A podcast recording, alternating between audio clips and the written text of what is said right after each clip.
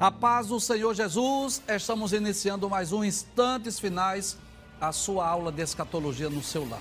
E eu quero mais uma vez agradecer por sua audiência, a você que diariamente assiste ao nosso programa, a você que tem divulgado os instantes finais para seus familiares e amigos, a você que tem enviado a sua mensagem para nós através do WhatsApp do programa. Que Deus te abençoe, que as bênçãos de Deus continuem sendo derramadas sobre você e sobre a sua família. Eu gostaria de lembrar que você pode assistir a nossa programação de várias formas, né? Várias maneiras diferentes. Você tem canal de televisão, você tem dois canais no YouTube, o IEADP Oficial e o Rede Brasil Oficial, e você tem a mais nova opção que é assistir pelo aplicativo Rede Brasil TV. Você vai lá no Play Store, baixa o aplicativo Rede Brasil TV e você pode assistir de qualquer lugar do seu próprio celular. Caso você queira entrar em contato conosco, enviar a sua mensagem, a sua crítica, a sua opinião ou a sua pergunta, anote aí o número do WhatsApp do programa, é o 994661010. Se você está assistindo diariamente ao nosso programa, se você está acompanhando a sequência do assunto, você sabe que nós estamos estudando o capítulo 21 do livro do Apocalipse. Nós já estudamos os sete primeiros versículos, os versículos 1 a 7, e hoje nós vamos estudar o versículo 8. Mas antes, vamos relembrar, vamos recapitular o que vimos? Vamos colocar logo a imagem do capítulo 21. Por gentileza, coloca aí essa imagem belíssima e maravilhosa que mostra aí o novo céu e a nova terra, por favor. Muito bem. É claro que é uma imagem meramente ilustrativa, mas é apenas para nós termos uma ideia desta visão maravilhosa que João viu, que foi do novo céu e da nova terra. Nós já dissemos uma das visões mais maravilhosas do livro do Apocalipse. Vamos relembrar os, os sete versículos? Por favor, pode passar a tela rapidinho, porque nós já explicamos, é só para relembrar. João disse: Eu vi um novo céu e uma nova terra, porque já o primeiro céu e a primeira terra passaram e o mar já não existe. Já explicamos isso aí.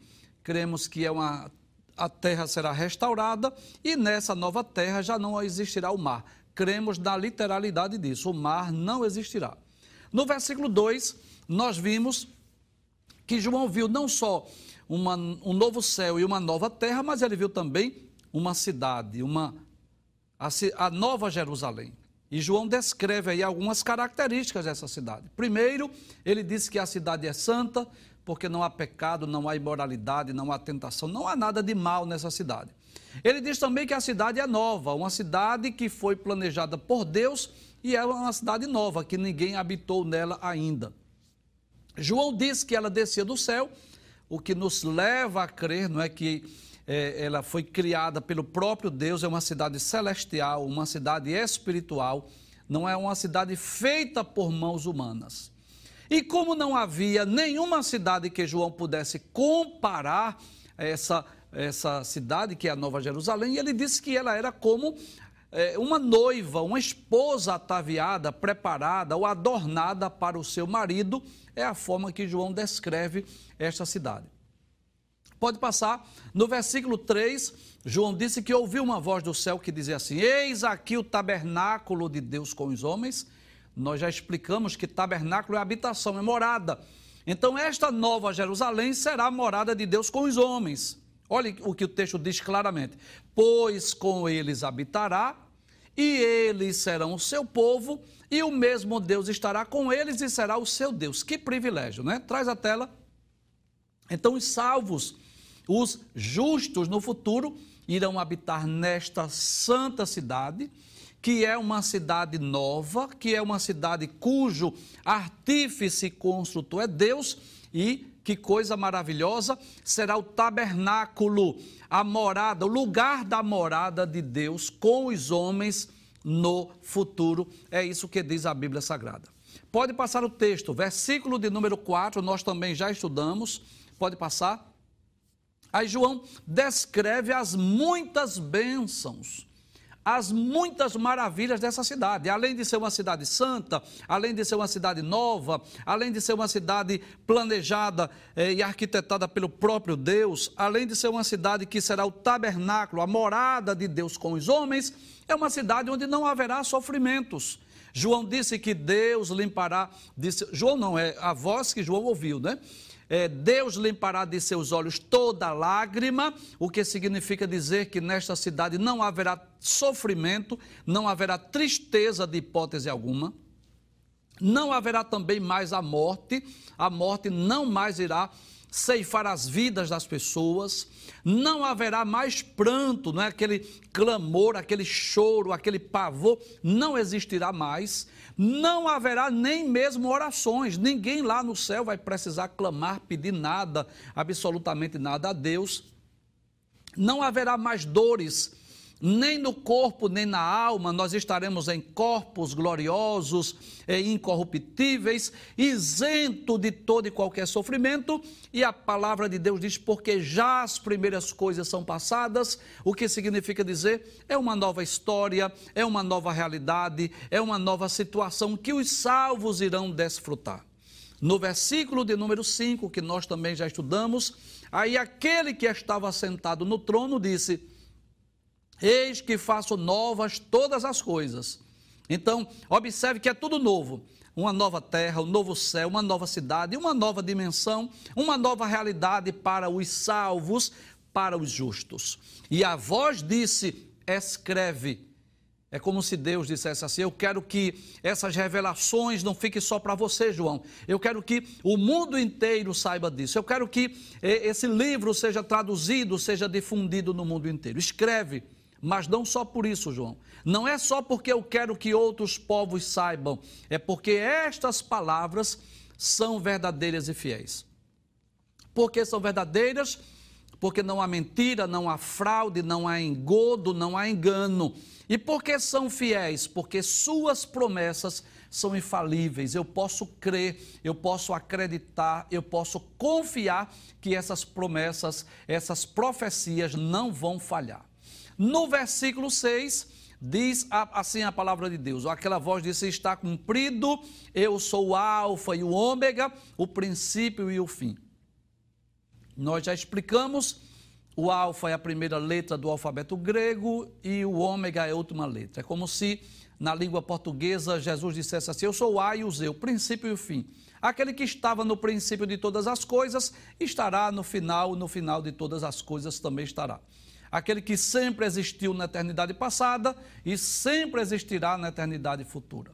E aí Jesus diz: E a quem quer que tiver sede, de graça lhe darei da fonte da água da vida. Nós já explicamos que essa fonte da água da vida fala da salvação. Nós até citamos aquela, aquele diálogo de Jesus com a mulher samaritana, que Jesus disse àquela mulher: Qualquer que beber dessa água vai tornar a ter sede, mas aquele que beber da água que eu lhe der nunca terá sede. Então, Jesus oferece essa água viva, a água da fonte da água da vida, que diz respeito à salvação. Versículo 7, que foi o último versículo que nós estudamos, Jesus disse: Quem vencer herdará todas as coisas. Quais?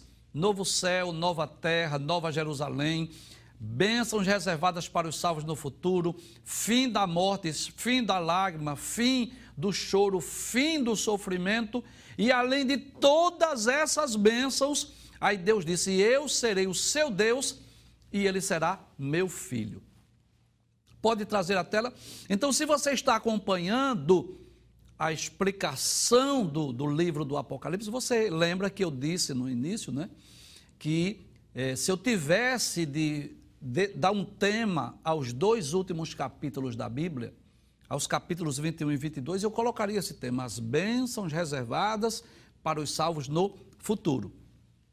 E aí nós descrevemos, né? Hoje nós só recapitulamos, só relembramos essas muitas bênçãos que estão reservadas para todos os salvos no futuro próximo. É um novo céu, é uma nova terra, é uma nova cidade, é o fim de todo o sofrimento, fim da morte, de lágrimas, de dores, de angústia, de sofrimento, e o melhor de tudo é saber que os salvos irão desfrutar para sempre da presença de Deus. Hoje nós vamos estudar apenas o versículo de número 8, que é uma espécie de um alerta, é uma espécie de uma advertência, onde a palavra de Deus nos mostra claramente sobre oito grupos de pessoas que ficarão fora do céu, ou que ficarão fora desta cidade. Oito grupos de pessoas que não irão desfrutar dessas bênçãos reservadas para os salvos no futuro. E quando nós vamos estudar esses oito grupos de pessoas, nós não vamos olhar para A ou para B, nós vamos olhar para nós para fazermos uma autoanálise, para saber se nós estamos inseridos nesses oito grupos de pessoas. Eu espero que você não esteja. Mas se você estiver inserido em um desses grupos, assista o programa até o final, que eu tenho uma palavra de Deus para o seu coração. Mas primeiro nós vamos explicar os oito grupos de pessoas que ficarão de fora do céu. Abre a tela, por gentileza, Apocalipse, capítulo 21, versículo 8. Eu vou ler todo o texto e depois eu vou explicar cada uma dessas palavras, ou desses termos, ou desses oito grupos de pessoas. A palavra de Deus diz: Mas quanto aos tímidos, e aos incrédulos, e aos abomináveis, e aos homicidas, e aos fornicadores, e aos feiticeiros, e aos idólatras, e a todos os mentirosos, a sua parte será no lago que arde com fogo e enxofre, o que é a segunda morte. Então, observe que a palavra de Deus, traz a tela por gentileza, a palavra de Deus fala das bênçãos que estão reservadas para os salvos no futuro, dos privilégios que os salvos irão desfrutar de uma vida eterna, feliz e segura com Deus, com Cristo no céu, por toda a eternidade. Mas a palavra de Deus também traz uma, uma advertência, uma palavra de alerta para que nós possamos fazer uma autoanálise, para sabermos se nós não estamos inclusos naquele grupo de pessoas que vão ficar fora do céu. Então vamos analisar cada um desses oito grupos. Volta ao texto, por gentileza. O primeiro grupo de pessoas que vai ficar fora dessa cidade e vai sofrer eternamente lá no Lago de Fogo chama-se os tímidos.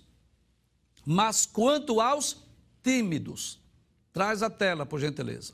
Eu gostaria de deixar bem claro aí que esses tímidos aí não é, não são pessoas que sofrem de timidez. Não são pessoas introvertidas, claro que não. Porque cada um de nós temos um temperamento, cada um de nós temos, não é? É, somos diferentes uns dos outros. Existem pessoas mais extrovertidas e pessoas mais introvertidas. Existem pessoas que são tímidas, que sofrem de timidez. E não é desse grupo de pessoas que, que a Bíblia está falando. Esses tímidos aí falam dos covardes. Falam daqueles que abandonaram a fé. Por exemplo, na versão Almeida Revista e Atualizada, ou na King James, ou na nova tradução na linguagem de hoje, em qualquer uma dessas versões, em vez de a palavra tímido, está lá os covardes. Então eu quero deixar bem claro: se você é uma pessoa tímida, se você sofre de timidez, não é, não é sobre essa característica que a Bíblia está falando. Está falando dos covardes, daqueles que, em meio às perseguições, abandonam a fé, negam a Cristo, aqueles que não estão dispostos a dar a sua vida por amor ao Evangelho ou por amor a Cristo. E eu quero ler alguns textos aqui para nós pensarmos neste primeiro grupo de pessoas que vai ficar fora da Nova Jerusalém, que vai ficar fora do céu são os covardes, aqueles que abandonam a cruz, aqueles que negam a Cristo, aqueles que não perseveram em seguir a Cristo em meio às adversidades, em meio às provações, em meio às lutas e até mesmo em meio às ameaças. Por exemplo, lá no capítulo 10 do Evangelho escrito por Mateus, nos versículos de número 32 e 33, Jesus falou sobre a necessidade de nós podermos declarar a nossa fé diante dos homens, de nós professarmos a Cristo, de nós não negarmos o nome de Cristo diante dos homens. São Mateus capítulo 10, versículos 32 e 33, diz assim: Portanto, qualquer que me confessar diante dos homens, eu o confessarei diante do meu Pai que está nos céus. Mas qualquer que me negar diante dos homens, eu o negarei diante do meu Pai que está nos céus. Então, nós, como cristãos, como servos de Deus, nós temos o dever, a responsabilidade de professar a Cristo, de anunciar a Cristo, de confessar Jesus como nosso Salvador pessoal, de não negarmos a Cristo, mesmo diante de ameaças. Inclusive, quando nós lemos a Bíblia Sagrada, nós vamos perceber que eh, várias pessoas sofreram, padeceram, foram perseguidas e mortas por amor a Cristo mas não negaram a fé. Nós poderíamos citar, por exemplo, Estevão, o primeiro mártir do cristianismo. A sua história está nos capítulos 6 e 7 do livro dos Atos dos Apóstolos, que foi apedrejado, mas não deixou de falar de Cristo, não deixou de pregar a Cristo, ele não negou a fé, ele não abandonou a sua cruz. Nós poderíamos citar o exemplo do próprio João, o escritor do Apocalipse, no capítulo 1, do, no versículo 9 do Apocalipse, João diz assim: Eu, João, que também sou vosso irmão e companheiro na aflição e no reino, e na paciência de Jesus Cristo, estava na ilha chamada Pátimos. Por que, João? Qual foi o crime que João cometeu? Nenhum. Ele deixa bem claro. Ele diz: por causa da palavra de Deus e pelo testemunho de Jesus. Então, a razão pela qual João foi colocado lá na ilha de Patmos, ele foi isolado na ilha, é pelo fato de ele não negar a Cristo, ou de ele não abandonar a sua cruz. Ainda no capítulo 2, versículo 13 do livro do Apocalipse, naquela carta à igreja de, de Pérgamo, que nós já estudamos aqui em programas anteriores, Jesus faz menção a um Marte, a um servo de Deus que preferiu a morte do que negar a Cristo. É, Apocalipse capítulo 2, versículo 13, Jesus diz à igreja de Pérgamo: Eu sei as tuas obras, e onde habitas, que é onde está o trono de Satanás. E o retens o meu nome, e não negaste a minha fé.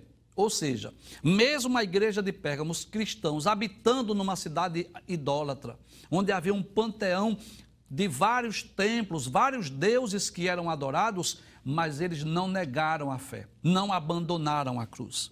E Jesus diz ainda: ainda nos dias de Antipas, minha fiel testemunha, o qual foi morto entre vós, onde Satanás habita. Então Jesus faz menção aqui da igreja de Pérgamo, que não negou a Cristo, que não abandonou a cruz, e faz menção até de um homem chamado Antipas, uma fiel testemunha, um mártir, alguém que deu a vida, mas não negou o nome de Cristo. E é isso que nós devemos fazer. Nós não podemos abandonar a cruz, não devemos negar a fé, mesmo diante de perseguições. Com certeza, milhares de cristãos hoje no mundo inteiro, milhares, são perseguidos e mortos por amor a Cristo, por amor ao Evangelho. Você sabe disso. É que a mídia internacional não faz questão de divulgar eh, essa, essas notícias, esse noticiário. Mas existe hoje no mundo milhares de pessoas que estão presas, que foram é, espancadas, açoitadas por amor a Cristo, por amor ao Evangelho, e muitos que foram incendiados, queimados vivos, foram mortos por amor da palavra de Deus. Inclusive no período sombrio da grande tribulação, que nós já estudamos em programas anteriores, muitos servos de Deus serão mortos. Mas aqueles que perseverarem até o fim, aqueles que não negarem a Cristo, aqueles que não abandonarem a fé, aqueles que não negarem o nome de Jesus, serão salvos. vão desfrutar das bênçãos, das maravilhas da Nova Jerusalém. Mas os tímidos, ou seja, os covardes, aqueles que negaram a Cristo, aqueles que em meio às perseguições abandonaram a fé, estes não entrarão na Nova Jerusalém. Volta o texto, vamos para o segundo grupo de pessoas. O segundo de, grupo de pessoas são os incrédulos, quanto aos tímidos e aos incrédulos. E quem são os incrédulos? São aqueles que não creem em Cristo. Pode trazer a tela. Aqueles que não creem no Evangelho, aqueles que não creem na Bíblia, aqueles que não creem na palavra de Deus. Se você lê o, re, o registro bíblico, você vai, você vai perceber isso. Que os incrédulos, aqueles que não creram nas Escrituras, na palavra de Deus, sempre sofreram as consequências. Vamos pensar em alguns, é, alguns textos bíblicos, em alguns registros da palavra de Deus. Vamos pensar naquela é, geração antediluviana, enquanto Noé estava construindo aquela arca, com certeza muita gente zombou, muita gente criticou, ridicularizou, e muitas pessoas perguntaram: quem já viu dilúvio? Ninguém nunca ouviu falar sobre isso. E o que foi que aconteceu com os incrédulos? Não entraram na arca. E se não entraram na arca, não foram poupados, foram mortos naquele dilúvio. Vamos pensar lá na destruição de Sodoma e Gomorra, onde Deus mandou dois seres angelicais, e aqueles anjos, na, prestes a destruir aquela cidade, perguntaram a Ló: Tens mais alguém aqui? Teus filhos, tuas filhas, teus genros, tuas noras, quem mais estão aqui? E Ló foi falar com os dois rapazes que estavam para casar com as suas filhas, seus futuros genros. Mas eles tiveram por zombador, eles não creram. E o que foi que aconteceu com eles? Eles pereceram. E hoje não é diferente. Nós pregamos o Evangelho, nós anunciamos as boas novas de salvação, nós anunciamos que Cristo morreu por nós e voltará para vir nos buscar para nos levar para o céu. E muita gente critica, muita gente ridiculariza, muitas pessoas não creem na mensagem do Evangelho. E o que vai acontecer com aqueles que são incrédulos? Simplesmente ficarão de fora do céu. Vamos para a Bíblia, vamos ver o que é que a Bíblia diz. É, lá na epístola aos Hebreus, capítulo de número 3, versículo de número 19, vamos ver o que diz a palavra de Deus acerca dos incrédulos, daqueles que não creem, daqueles que não acreditam na mensagem bíblica, na mensagem do Evangelho. Hebreus capítulo 3, versículo 19 diz: E vemos que não puderam entrar por causa da sua incredulidade. Deixa eu ler o versículo de número é, 17 e 18 para nós compreendermos melhor. Ele está falando aqui dos israelitas, daqueles que não entraram é, na, na terra prometida por causa da incredulidade. Ele diz: Mas com quem se indignou por 40 anos? Não foi porventura com os que pecaram, cujos corpos caíram no deserto? E a quem jurou que não entrariam no seu repouso, senão aos que foram desobedientes? E vemos que não puderam entrar por causa da sua incredulidade. Então nós vamos perceber que muitos judeus, que muitos israelitas não entraram na terra de Canaã, por qual motivo? Por conta da sua incredulidade. E essa incredulidade que a gente sabe, muitas vezes levou a outros pecados, porque a incredulidade geralmente leva o homem a outros pecados. Então a incredulidade levou os israelitas à murmuração, a incredulidade levou os israelitas à idolatria. Então, um abismo chama outro abismo. A incredulidade do cuidado de Deus, de deixar de crer que Deus iria cuidar deles, levou a eles murmurarem diante de situações adversas. A incredulidade na, na, no cuidado de Deus, o Criador de todas as coisas, levou eles a buscarem ajuda, socorro em outros ídolos. Então, a incredulidade geralmente conduz o homem a pecados maiores. E Jesus deixou isso bem claro nos seus ensinos.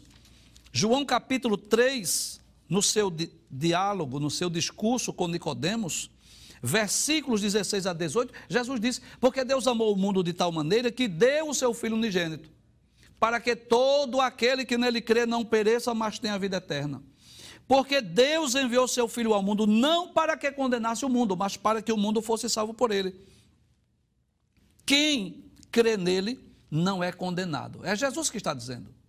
Quem crer em Jesus não é condenado. Mas quem não crê já está condenado, porquanto não crê no nome do unigênito Filho de Deus.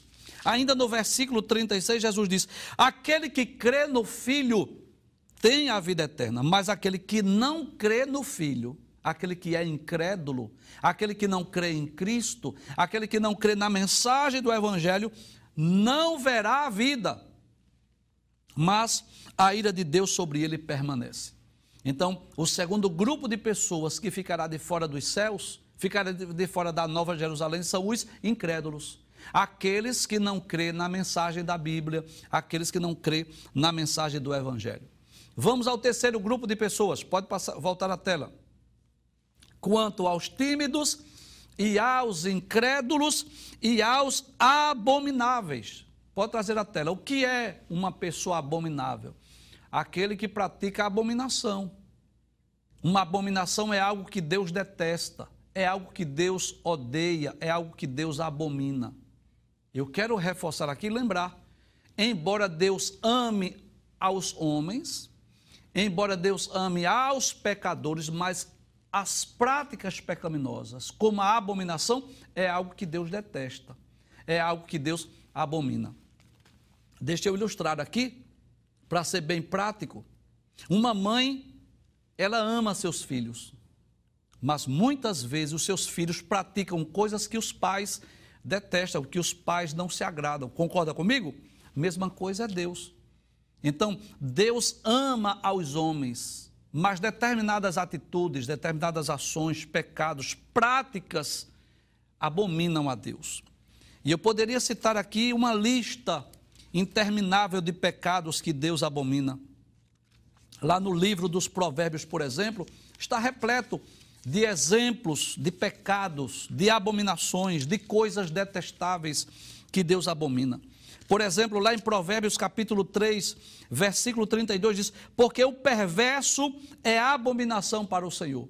E quem é o perverso aqui? Aquele que pensa em perversidade, aquele que pratica a perversidade, aquele que tem a índole má, que faz coisas é, que Deus não agrada. Que Deus não se agrada, né? Capítulo 6 do livro dos Provérbios, versículos 16 a 19, diz assim, um texto bem conhecido, eu acho que você já conhece. Diz: Essas seis coisas aborrece o Senhor, e a sétima a sua alma abomina. Quais são as seis coisas que aborrece ao Senhor? Ele diz: olhos altivos, língua mentirosa, mãos que derramam sangue inocente, coração que maquina pensamentos viciosos, pés que se apressam a correr para o mal, testemunha falsa que profere mentira, e a sétima que Deus abomina é aquele que semeia contenda entre os irmãos, aquele que fica é, promovendo a discórdia e a contenda entre as pessoas, é algo que Deus abomina. No capítulo 15 versículo 26 ainda do livro dos Provérbios, diz: Abomináveis são para o Senhor os pensamentos maus, aquele que maquina, que planeja, que pensa naquilo que é mal e prejudicar o próximo, isto é uma abominação ao Senhor. E eu poderia citar ainda outros exemplos, mas é, eu quero ler ainda Apocalipse, capítulo de número 21, versículo 27, onde a palavra de Deus diz que nessa cidade na Nova Jerusalém, não entrará nela coisa alguma que contamine e cometa abominação e mentira. Então, aqueles que praticam abominações ficarão de fora do céu. Em quarto lugar, o quarto grupo de pessoas que ficarão de fora do céu. Abre o texto mais uma vez. Tímidos, que aí no caso já dissemos que são os covardes, os incrédulos, os abomináveis e os homicidas. E quem são os homicidas? São os assassinos, os criminosos, aqueles que tiram, que ceifam a vida das pessoas. Pode trazer a tela. Pessoas que às vezes, por motivos banais, por motivos fúteis, eles vão e tiram a vida do próximo. Quantas pessoas têm sido mortas, têm sido assassinadas nessa sociedade que vivemos por pessoas más, de índole má, que sentem prazer em tirar a vida do próximo. E Deus é o doador da vida. E só Deus tem o direito de tirar a vida de alguém. Somente Deus. Se é Deus quem dá a vida, só Deus tem o direito de tirar. Inclusive, este é um dos mandamentos. Lá no livro do Êxodo, capítulo de número 20, versículo de número 13, o sexto mandamento diz isso: não matarás. E a Bíblia deixa bem claro, nesse texto que lemos há pouco, capítulo de número 22, versículo 15, que os assassinos, os homicidas, também ficarão de fora do céu. Ficarão de fora os cães, os feiticeiros, os que se prostituem e os homicidas. Então, os assassinos, se não se arrependerem, claro, ficarão de fora do céu. Em quinto lugar, volta ao texto mais uma vez, o quinto grupo de pessoas tímidos, incrédulos, abomináveis, homicidas e aos fornicadores. Quem são os fornicadores? São aqueles que praticam impureza, imoralidade sexual. E existe uma lista interminável de pecados, de práticas de impurezas sexuais. Pode trazer a tela. Aí está inclusa a prostituição, o adultério, a pedofilia, a zoofilia, a necrofilia, o incesto, a prática sexual entre pessoas do mesmo sexo. É, a Bíblia deixa isso bem claro. Deus condena, Deus abomina. São práticas sexuais que está fora do projeto, está fora do modelo, está fora do padrão. E eu quero ler a Bíblia Sagrada. Vamos ver o que é que a própria palavra de Deus nos diz. Lá no livro de Levítico, capítulo de número 18 versículos de número 6 a, a, ao versículo de número 24, tem uma, uma lista interminável de abominações, de práticas sexuais ilícitas que são condenáveis na palavra de Deus. Por exemplo, capítulo 18, versículo 6: Nenhum homem se achegará a qualquer parenta da sua carne para descobrir a sua nudez. Eu sou o Senhor. Não descobrirás a nudez de teu pai e a da tua mãe então Deus está dizendo o incesto, a prática sexual entre pais e filhos, isto é pecado. Versículo 8: Não descobrirás a nudez da mulher de teu pai. A prática sexual entre o enteado e a sua madrasta, isto é um pecado, ou vice-versa, né? O padrasto com a sua enteada. Versículo 9: A nudez de tua irmã filha de teu pai ou filha de tua mãe, nascida na tua casa ou fora da tua casa, não descobrirás a prática sexual entre irmãos, isto é incesto, isso é pecado. É, há uma lista interminável aqui, é, a nudez da irmã de teu pai, ou seja, a prática sexual entre sobrinho e tia, ou tio e sobrinha, isto também é um pecado. Há uma série de pecados aqui. A nudez de tua nora não descobrirás ou seja, entre a nora e o sogro, ou vice-versa, a sogra e o genro, isso também é pecado, é uma abominação. Ainda diz a palavra de Deus é, no versículo de número 22: Com varão te não deitarás como se fosse mulher, a abominação é, está explícito aqui. A prática sexual entre pessoas do mesmo sexo, isso é uma, uma abominação diante de Deus. Versículo 23: Nem te deitarás com animal. Olha, observe aqui, a zoofilia, a prática sexual com animais, isso é uma abominação. Para te contaminares com ele, nem a mulher se porá diante de um animal para juntar-se com ele, confusão é. Então, se você puder ler Levítico capítulo 18, versículo 6 a 24, é uma série de pecados de moralidade que chama-se fornicação. Então estão inclusas aí a prostituição, o adultério, o incesto, a necrofilia, a zoofilia, a pedofilia e outras práticas condenáveis na palavra de Deus. Em sexto lugar, pode trazer a tela, por favor, a sexta lista de pessoas que ficarão de fora do céu, os feiticeiros. Aqueles que estão envolvidos, pode trazer a tela com ocultismo, com feitiço, com magia negra pessoas que estão envolvidas com práticas ocultas. Isto também é abominável diante de Deus. Inclusive, na lei de Deus, diz a palavra de Deus no antigo pacto, na antiga aliança, que aqueles que estavam envolvidos com esse pecado deveriam ser mortos para preservar a santidade dos hebreus. Deus disse que essas pessoas deveriam ser mortas. Capítulo de número 22, versículo 18. Claro que hoje nós estamos numa outra realidade, numa outra, é, no outro testamento, né? Nós estamos vivendo a, a, época da graça, não estamos com isso dizendo que essas pessoas devem ser assassinadas, mas estamos deixando bem claro que esta era, este era o castigo no Antigo Testamento. Capítulo de número 22, versículo 18 do livro do Êxodo diz: A feiticeira não deixarás viver. Então, isso é um pecado que Deus proíbe, que Deus abomina.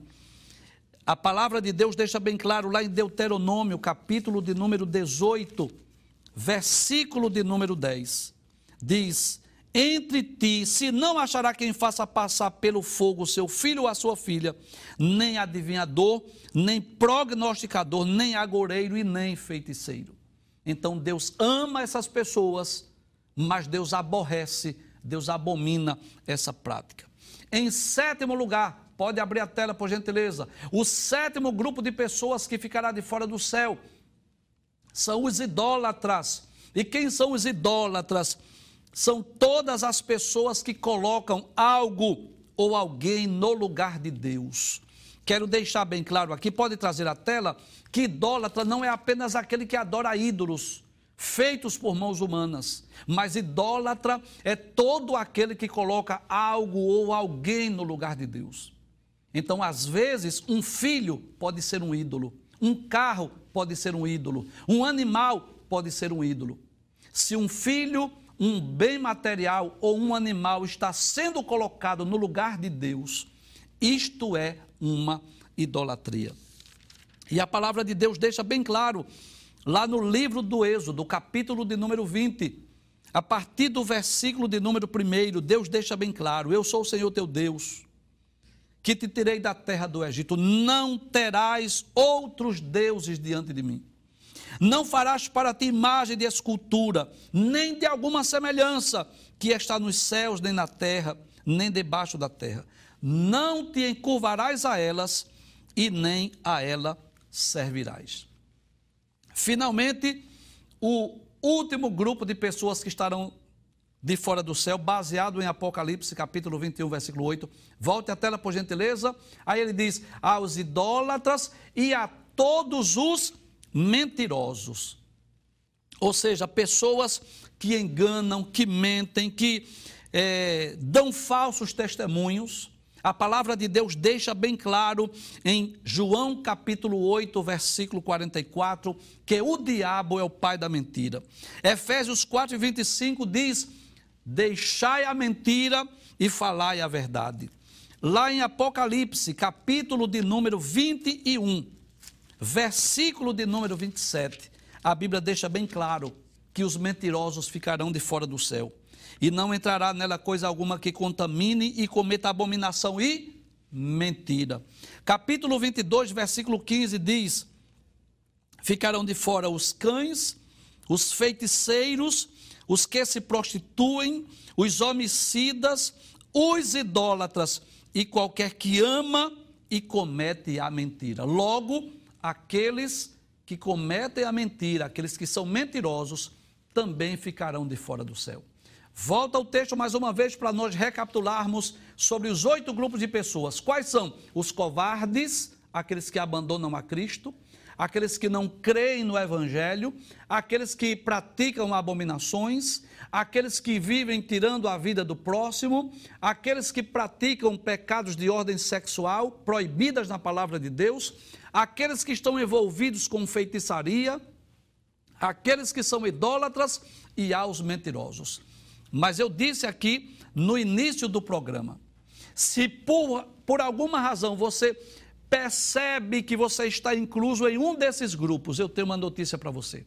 Ainda há tempo de confessar o seu pecado, de se arrepender dos pecados cometidos, de confessar Jesus como seu salvador pessoal, de receber Jesus como teu advogado para que ele te represente diante do Pai. Porque esses, esses oito grupos de pessoas que estarão de fora dessa cidade é aqueles que não se arrependerem, aqueles que não confessarem, aqueles que não receberem Jesus como seu salvador pessoal. Se você se arrepender dos seus pecados, se você se converter dos seus maus caminhos, e se você receber Jesus como teu salvador, como teu advogado, você poderá sim ter o perdão dos pecados, tornar-se uma nova criatura e você ser inscrito no livro da vida e ter direito à salvação e à vida eterna em Cristo Jesus.